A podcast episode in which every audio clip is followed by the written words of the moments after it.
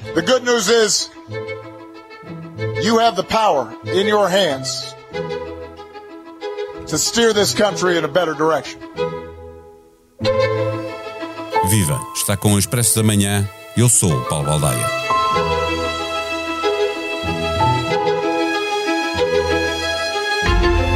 Esta terça-feira, 8 de novembro, a escolha dos americanos passa por eleições locais e estaduais, mas importam ao mundo, sobretudo, as escolhas federais que os eleitores terão de fazer. Estas eleições determinam a cor política da Câmara dos Representantes, elegem-se os 435 congressistas e a maioria no Senado, estando em jogo 35 dos 100 lugares da Câmara Alta. As maiorias nestas duas câmaras, que detêm o poder legislativo, serão determinantes para o restante mandato de Joe Biden e são também um barómetro para as próximas eleições presidenciais de 2024. Donald Trump está de volta, a maioria dos seus candidatos impôs-se nas primárias republicanas e as sondagens atribuem-lhes o favoritismo. Muitos deles estão alinhados com o ex-presidente, até na ideia de que a vitória de Joe Biden foi fraudulenta e numa agenda legislativa muito conservadora. O presidente chega a este dia, que funciona como um verdadeiro barómetro, com a popularidade em baixo e a economia muito marcada por uma inflação que faz moça em todo o mundo. O que está em jogo? Responde Pedro Cordeiro, editor de internacional do Jornal Expresso. O Expresso da Manhã tem o patrocínio do BPI. Conheça as soluções BPI para investimento, poupança ou reforma mais sustentável. Saiba mais em bpi.pt. Banco BPI SA. Registado junto do Banco de Portugal sob o número 10. Viva Pedro Cordeiro. Estas eleições a meio do mandato presidencial são historicamente desfavoráveis a quem está na Casa Branca. Devemos esperar uma derrota do Partido Democrata, tanto eh, eh, no Congresso, na Câmara Baixa, como na Câmara Alta? Sim, Paulo, olá. É de, é de prever que o Partido Democrata eh, perca a maioria, quase seguramente, na Câmara dos Representantes, onde a maioria é curta, neste momento tem apenas cinco representantes a mais do que os republicanos, e que também possa perdê-la no Senado, onde há neste momento uma situação de empate 50-50, em que o voto de desempate pertence à vice-presidente Kamala Harris. Tendo em conta o histórico de partidos no poder serem castigados nas midterms, tendo em conta a popularidade baixa do presidente Joe Biden atualmente e tendo em conta a situação económica, a inflação, o custo de vida, tudo isto são fatores que levam a crer que os republicanos eh, terão vantagens e ganharão eh, alguns assentos ah, aos eh, democratas na, nas eleições. É, é, há um terço dos senadores que está em jogo, do lugar, dos lugares, são 35. É, os que vão a votos são maioritariamente de que partido? São maioritariamente do Partido Republicano. 21 são republicanos e 14 são democratas, o que de alguma forma mitiga o risco para os democratas, porque tem menos, há menos por onde, por onde os republicanos eh, eh conquistarem lugares. Eh, e por isso é que se admite que possa manter-se o atual empate. É mais certo que na Câmara dos Representantes os republicanos consigam uma maioria. Chegamos até aqui com os candidatos republicanos em melhor posição que os democratas, é isso que dizem as sondagens, é disso que estamos a falar. Eh, quem são maioritariamente estes candidatos? São da linha de Trump, derrotaram na, nas primárias os, os, mais moderados, diria. Não? Sim, houve, houve não, não é universal, mas houve, sobretudo, a, a maior parte dos candidatos que foram apoiados por Trump e que repetem a sua tese infundada de que as eleições presidenciais de 2020 foram fraudulentas, ganhou primárias, em muitos casos até com o apoio uh, explícito e participativo de, do ex-presidente Trump. Portanto, são, há, há, centenas neste momento de candidatos uh, republicanos às eleições uh, de terça-feira, portanto, candidatos à Câmara dos Representantes, ao Senado, a governadores de vários estados, há 30 e poucos estados que, vão, que também vão eleger governador, e várias das legislaturas, legislaturas estaduais, portanto, os parlamentos eh, de cada estado também vão e mesmo votos, eleições locais também. E eleições existe. autárquicas locais. Eh, há de certeza também referentes sobre medidas, que é uma coisa muito típica, juntar-se tudo no mesmo dia, e portanto centenas de candidatos do, do Partido Republicano defendem essa tese que não só não tem fundamento, como foi negada por tribunais, incluindo tribunais uh, com membros nomeados pelo próprio Trump.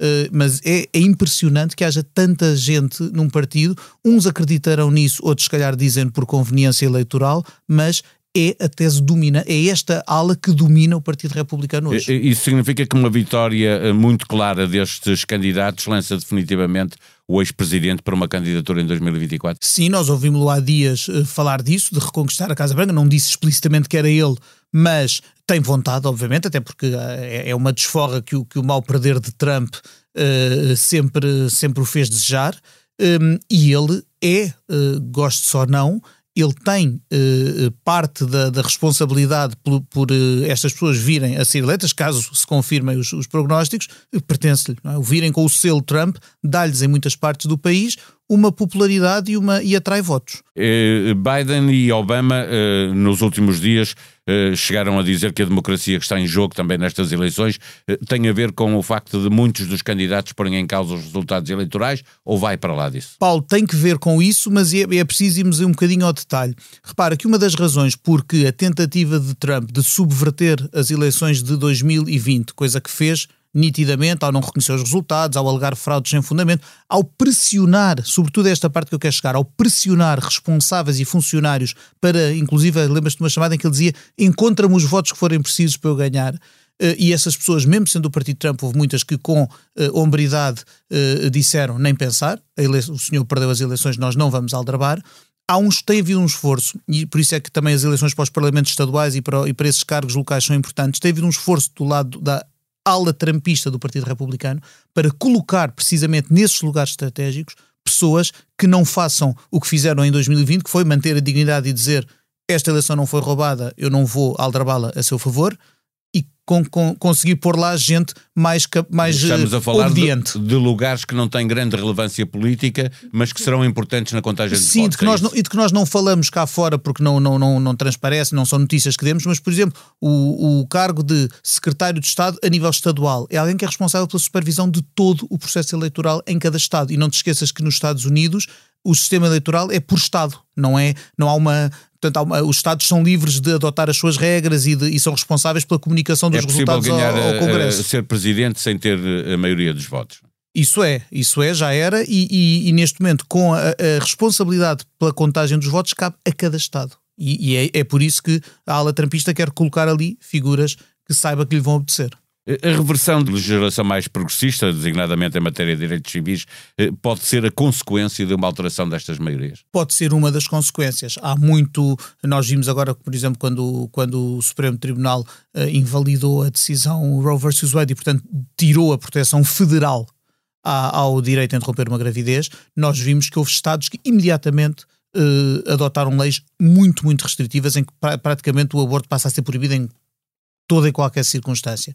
Isto com, se houver uh, uh, uma reversão da maioria no Congresso e se houver uma vontade de, de tornar estas coisas, este, este tipo de, de, restrições que alguns Estados adotaram, tentar fazê-las uh, a nível federal, entre um Congresso com a maioria republicana desta ala e um Supremo Tribunal que sabemos que está que também, é também dominam juízes conservadores, conservadores, em alguns casos ultraconservadores, pode haver isso. Aliás, por exemplo, Joe Biden, há, há, algum tempo, desde a decisão do Supremo, que Joe Biden defende que devia haver uma proteção federal dada pelo Congresso a, a, ao direito a interromper a gravidez. Simplesmente ele não tem uma maioria para isso, mesmo no partido dele há alguns senadores reticentes.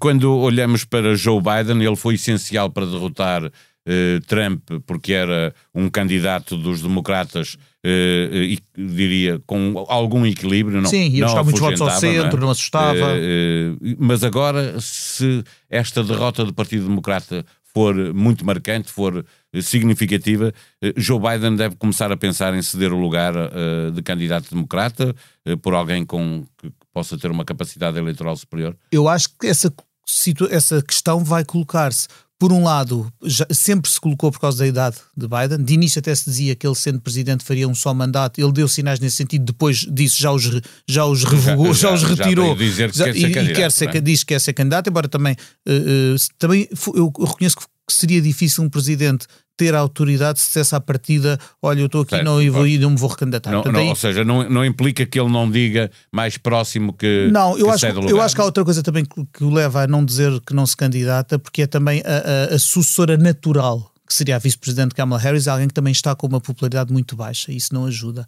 nem para ela ser consensual dentro do partido, nem depois para ser eleita numa, numa eleição nacional. Sim, mas não sendo do Joe Biden, obviamente tem que haver a, a primária. se, é? se ele anunciasse que não se candidatava, e não, é, e não era o primeiro presidente dos Estados Unidos que era não se recandidatar, haveria umas primárias disputadas e isso é benéfico. Eu acho que, por exemplo, o processo de primárias que levou à escolha de Joe Biden ter sido disputado e debatido é algo que reforça depois o candidato que vai. Hum, e eu acho que o partido vai pôr essa questão, não só por causa da, de uma eventual e provável derrota nas, nas midterms deste 8 de novembro, mas também se para a frente eh, vai sempre estar em atenção qual é a popularidade do presidente. Neste momento ele está anda na casa dos 40%, que é muito baixo para, o, para um presidente americano.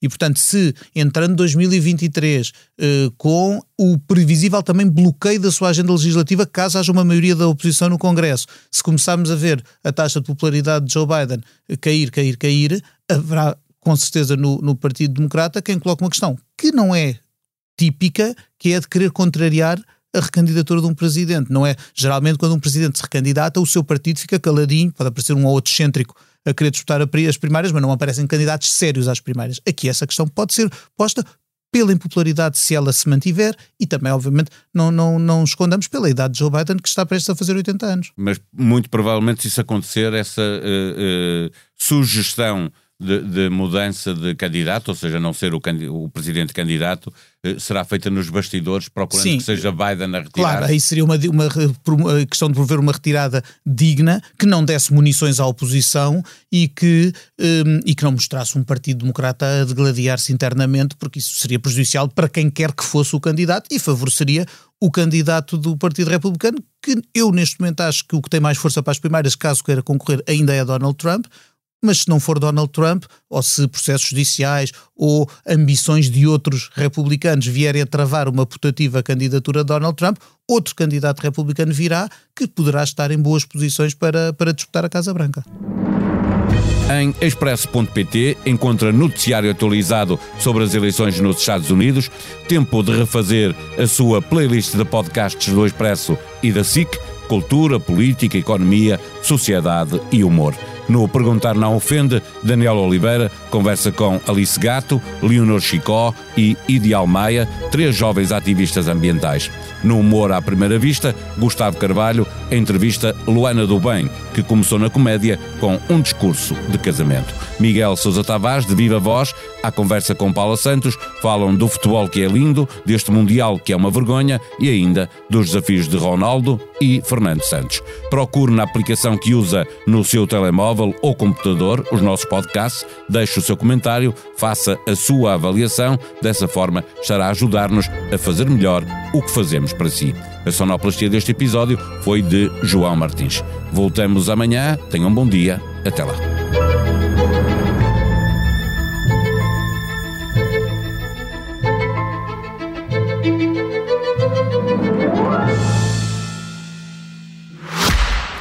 O Expresso da Manhã tem o patrocínio do BPI.